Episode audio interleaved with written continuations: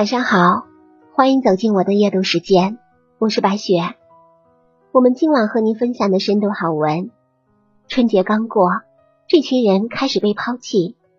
中国式父母最终都活成了儿女的手下败将。春节，我回了农村老家，乡下过年爱热闹，正月里大人小孩四处拜年串门。我因为要加班处理工作。有时稍觉被打扰，就打趣的跟父母抱怨：过年想清静一下，还真的好难呀。没想到一句玩笑话，父亲记在了心上。某一天，父亲准备去隔壁村的舅爷家拜年。从前一天晚上起，我发现他就总是在我房门外转悠，好像有话要说，又一声不吭。我问父亲怎么了，他搓了搓手。又摸了摸脑袋，支支吾吾的。那个，你明天能不能送我去你舅爷家拜年？你要有事就算了啊。我怔了一下，曾经说一不二、威严高大的父亲，从何时起竟然要小心翼翼的提出请求，又怕惹孩子不高兴，忐忑不安的样子，仿佛一个做了错事的孩子。我顿时觉得。自己是个混蛋，父亲一辈子要强，靠着一锄头一锄头的耕作供养我读书，撑起了整个家，何曾对谁如此低声下气过？我的一句别打扰，竟让父亲如履薄冰。究竟是从什么时候开始，父母在我们面前变得如此小心翼翼？心酸的是，父母的卑微。已是中国式家庭关系当中的常态。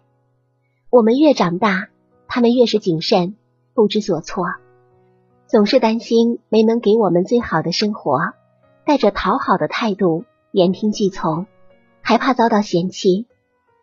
我的后台私信里就有读者倾诉自己的故事。他出生在很穷的山村，毕业这些年一直在大城市工作。每天都是西装高跟鞋，出入高档的写字楼，俨然一副精致白领的模样。这次过年回家，感到一万个不适应。老家没有 WiFi，上厕所要穿过整个院子，洗个澡还得一桶一桶提水倒进澡盆。最让他觉得荒唐的是，爸妈节省惯了，洗脸水都要留着去菜园里浇菜。那天他再也忍不了了。在饭桌上就发起了脾气，说早知道这样，还不如不回家过年。那顿饭，爸妈没有再说一句话。第二天早上，他看见床头的桌上放着一套新的洗漱用品，一盆热水不知何时早就烧好，等着他一起床就能舒舒服服的洗个热水脸。看着爸妈忙进忙出，还陪着笑说。让宝贝女儿受委屈了，他瞬间就后悔了。家里再不富裕，我不是一样被好生养大吗？现在工作了，赚钱了，反倒嫌弃父母了。可是当初读书找爸妈要生活费的时候，他们什么时候抠门过？原来父母老了，最怕的就是儿女的脸色，因为一旦孩子与他们为敌。不管占不占理，父母永远都会做儿女的手下败将，这也是为人父母最大的悲哀。年轻时为子女遮风挡雨，年老的时候却得看子女的脸色行事。可他们做错了什么？他们什么都没有做错，他们只是变老了而已。错的只是我们的态度。诚如古人所说。最难的不是色戒，而是色难。每一对卑微的父母背后都站着只懂得索取的子女。最近知乎上有个很火的问题：中午十二点起床，我觉得没什么问题，爸妈却天天骂我，我真的做错了什么吗？初一看以为这对父母很严厉，但细看题主的描述，只觉得寒心。题主是个大学生。从字数里可以看出，家庭条件并不算优越。爸妈养鸡养鹅，还种了菜，开了一个小加工厂，没舍得请工人，所有的活儿都靠两个人自己干，每天都特别的辛苦。早上六点多就起床干活，一直到夜里十一点多才能休息。一天十七个小时的忙碌，连吃饭都要争分夺秒的吃。放假回家，爸妈想让题主帮帮家里的忙，可在他的眼里，却成了对他自由的剥夺。父母有家务要做，他觉得我妈就是故意去做饭，然后让我干活，省吃俭用。种菜养鸡，他却认为是在浪费时间精力照顾这些对我来说一文不值的东西。起早贪黑，操劳挣钱，被他形容为忙碌而不是辛苦，并且在他看来，父母再忙都是自作自受，谁叫他们不请工人，自己压榨自己。这孩子让我想到一句印象深刻的话：父母尚在苟且。你却在炫耀诗和远方。他的父母每天只能睡七个小时，没有周末，没有悠闲。可供养出来的儿子，一挥手买了五千多的电脑，用来打游戏，每天睡到中午十二点，还要抱怨父母自私和烦人。多少父母不舍得吃，不舍得穿，脏活累活全都干，一块两块也要省，攒下的钱。供孩子读书上学，给孩子买房买车，但只懂得索取的孩子们，却理直气壮的享受着父母给予的一切。一旦不被满足，就对父母一顿控诉，刺得父母提心吊胆，不敢再对孩子有半点要求，生怕惹他们厌烦。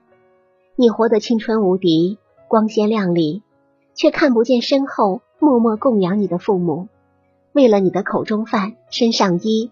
依然在负重前行，你永远都不会知道，在他们唯唯诺诺的表面之下，藏着多少难以启齿的无奈。每一对卑微的父母背后，还站着满脸嫌弃的孩子。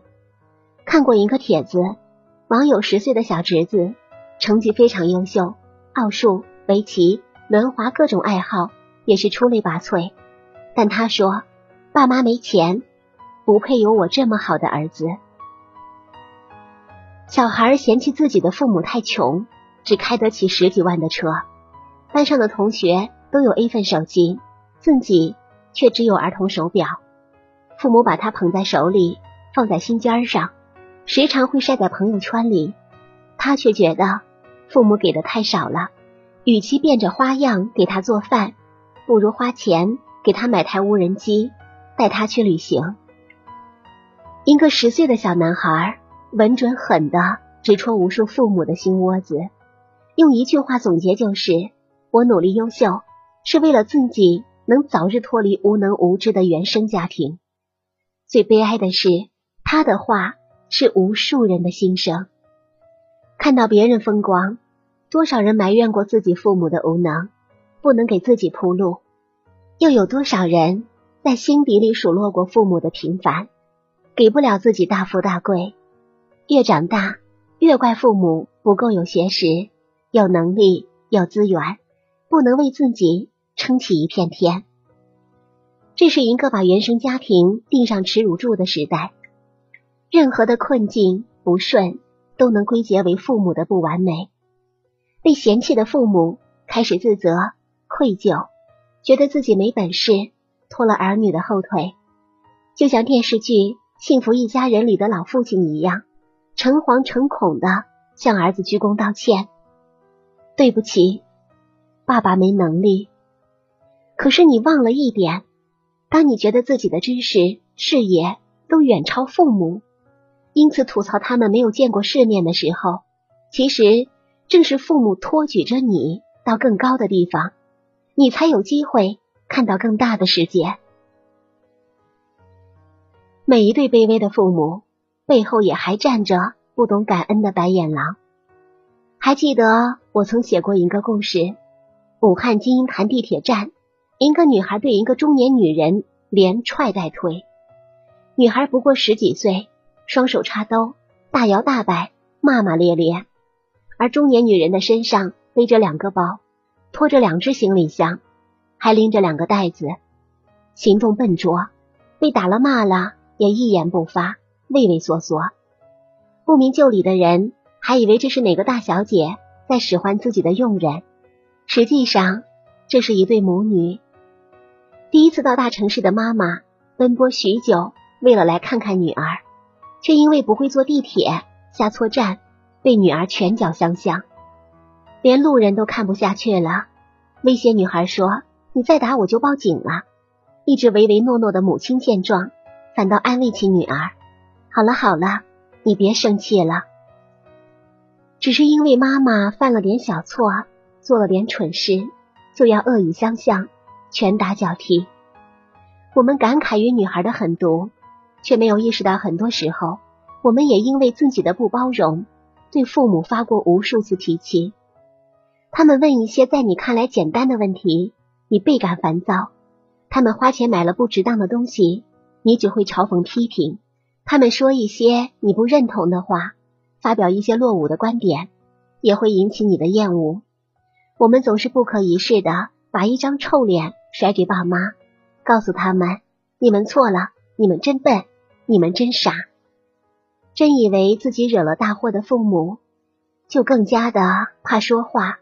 怕犯错，即使站礼也习惯的低头示好，被我们吼了一句也是一声不吭。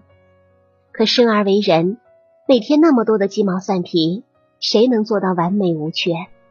所有的父母都会犯错，工作太忙会缺失陪伴，读书不多会不懂教育，观念守旧会引发冲突。刘墉有一句话说得好：今天许多孩子们。跟父母讨价还价，既要美国式的自由，又要中国式的宠爱，却没有美国孩子的独立，又失去了中国传统的孝道。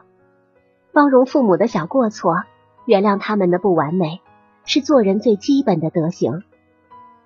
到底为什么父母在我们面前越来越卑微，不敢大声说话，常常陪着小心，总是欲言又止？不是他们变了。而是我们变了，在长大成人，从父母那里获得一切之后，我们变得不知足、不耐烦，在心底里还有点看不起他们。被伤害了无数次的父母，终于变得小心翼翼。这世间最悲凉的事，莫过于含辛茹苦操劳半生，为儿女倾注一切，却要在白发苍苍之际，看儿女的脸色行事。这世间最心酸的事，莫过于唯一真心为我们付出的人，却对我们卑躬屈膝。而我们要到何时才能幡然醒悟？别等到有一天，当你回到家里，叫一声爸妈，空荡荡的房间再也没有人回应，才明白人生最大的痛是将父母的爱变成亏欠一生的遗憾。这段时间。电影《你好，李焕英》刷屏，片中的母亲会不顾一切的伸手去接从高空坠落的女儿，会摸索学着为女儿的破洞衣服缝上各种可爱的补丁，会早上六点送女儿坐车，自己却舍不得花钱，宁愿冒着大雪走回去。当无数的年轻人被感动的稀里哗啦，那些已经为人父母的观众却仿佛看到了自己。生儿育女，谁不是这样殚精竭虑？所以，做儿女的，请不要把最差的脾气留给你最亲的人。他们也许没有本事，那是因为他们把所有的本事都付出给了你。他们变得越来越软弱，不是因为宽容了、没脾气了，而是因为他们舍不得。趁还来得及。愿你看见父母生前笑，也能看懂父母身后苦。别让前半生的缘分错过成后半生的遗憾。感谢您收听本期白雪夜读，祝您一晚好心情。下期节目我们再见。